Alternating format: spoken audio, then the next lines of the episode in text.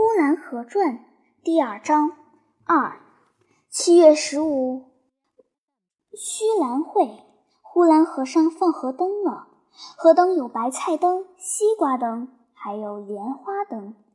河上道士吹着笙、管、笛、箫，穿着拼红大缎子的偏衫，在河沿上打起场子来，在做道场。那乐器的声音，离开河沿二里路就听到了。一到了黄昏，天还没有完全黑下来，奔着去要看河灯的人就络绎不绝了。小街小巷，哪怕中年不出门的人，也要随着人群到河沿去。先到了河沿，就蹲在那里，沿着河岸蹲满了人。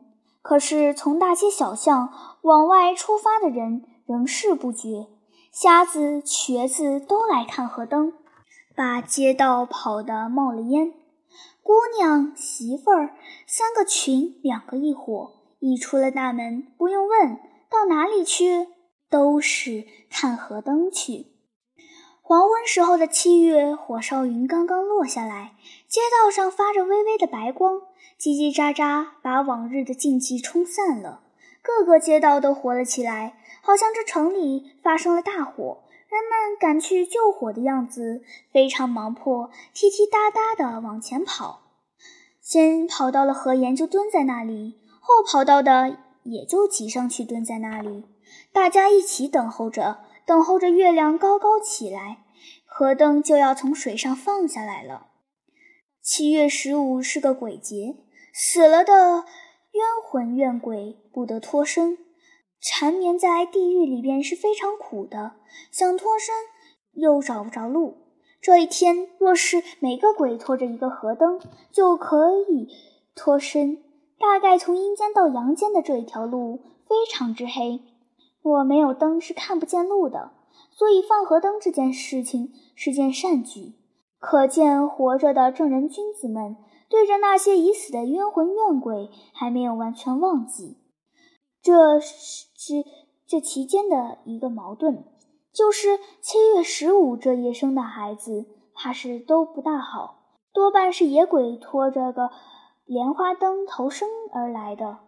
这个孩子长大了，将不被父母喜欢；长到了结婚的年龄。男女两家必须先对过生日时辰才能够结婚。若是女家生在七月十五，这女子就很难出嫁，必须改了生日欺骗男家。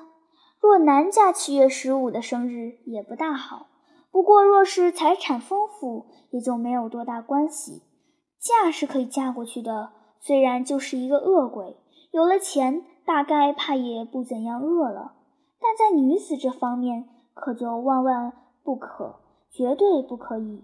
若是有钱的寡妇的独养女，又当别论，因为娶了这姑娘，可以有一份财产在那里晃来晃去；就是娶了而带不过财产，先说一份装偶也是少不了的。假说女子是一个恶鬼的化身，但那也不要紧。平常的人说，有钱能使鬼推磨。似乎人们相信鬼是假的，有点不十分真。但是当河灯一放下来的时候，和尚为着庆祝鬼们更生，打着鼓，叮咚的响，念着经，好像集锦符咒似的，表示着这一功夫可是千金一刻，且莫匆匆的让过。诸位男鬼女鬼，赶快拖着灯去投生吧！念完了经，就吹笙管。笛箫，那声音实在好听，远近皆闻。同时，那河灯从上流拥拥挤挤往下浮来了，浮得很慢，又镇静，又稳当，绝对的看不出来水里边会有鬼们来捉了他们去。这灯一下来的时候，金乎乎、亮通通，又加上用千万人的观众，这举动实在是不小的。河灯之多，有数不来的数目，大概是几千百只。两岸上的孩子们拍手叫绝，翘脚欢迎；大人则都看出神了，一声不响，陶醉在灯光和色之中。灯光照得河水悠悠的发亮，水上跳跃着天空的月亮，真是人生何事会有这样好的景况？一直闹到月亮来了，到了中天，大某星、二某星、三某星都出齐了的时候，才算渐渐从繁华的景况走向了冷清的路去。河灯从几里路上的长流，流了很久很久才流过来了，再流了很久很久才流过去了。在这过程中，有的流到半路就灭了，有的被冲到了岸边，在岸边生了野草的地方就被拴住了。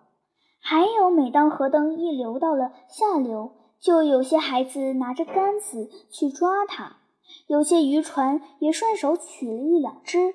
到后来，河灯越来越稀疏了，到往下流去，就显出荒凉孤寂的样子来了，因为越流越少。